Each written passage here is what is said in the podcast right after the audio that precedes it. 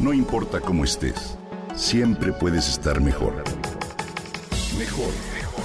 Con Reavivadas.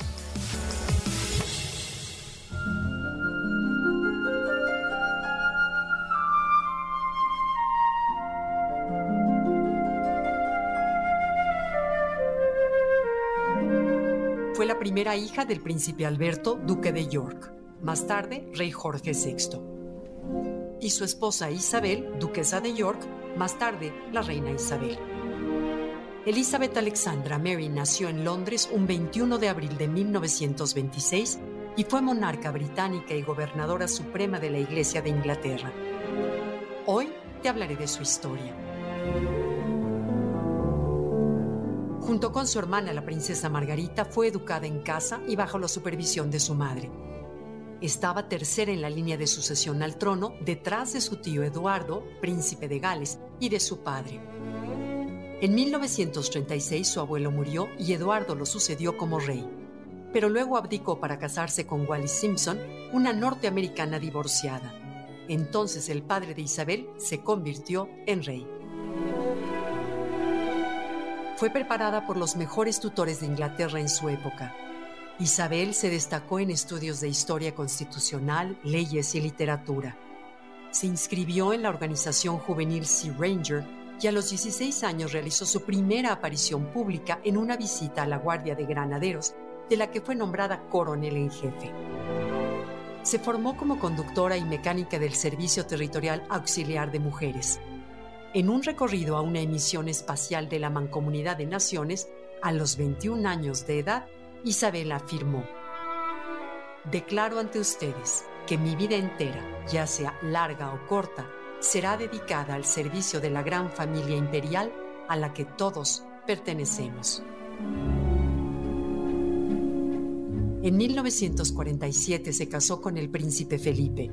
Tuvo cuatro hijos, el príncipe Carlos, la princesa Ana, Andrew, duque de York y Edward, conde de Wessex. Su padre, Jorge VI, padeció cáncer de pulmón y una obstrucción arterial. Isabel lo reemplazó en casi todos los actos públicos. En 1952, cuando la princesa regresó de una gira, la recibieron con la noticia de la muerte de su padre. Fue proclamada entonces reina y se trasladaron al Palacio de Buckingham. Su reino vio pasar guerras y 14 primeros ministros del Reino Unido, como Winston Churchill y Margaret Thatcher. Durante la Segunda Guerra Mundial ingresó al Servicio Territorial Auxiliar de Mujeres como segunda teniente, lo que la convirtió en el primer integrante de la familia real en alistarse a las Fuerzas Armadas de tiempo completo. A lo largo de su vida fue testigo de la transformación del Imperio Británico.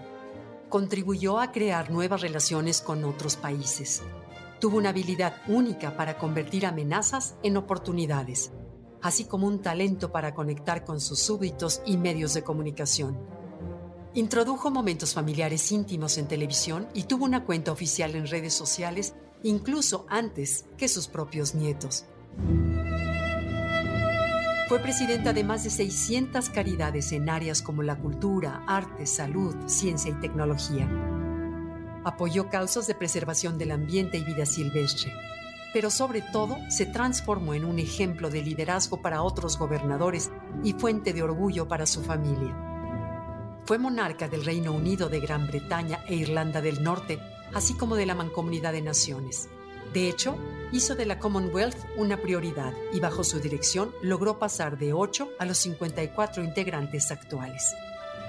Isabel mantuvo su huella internacional al mantenerse vigente y modernizarse de manera constante. Recientemente, en junio de 2022, la reina Isabel afirmó, en este año de mi jubileo de platino, me complace renovar la promesa que hice en 1947 de que mi vida estará siempre dedicada al servicio.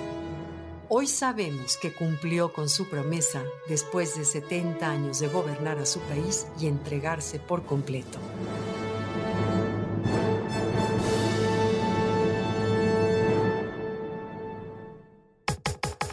Comenta y comparte a través de Twitter. No importa cómo estés, siempre puedes estar mejor. Mejor mejor, mejor. Con Gaby Vargas.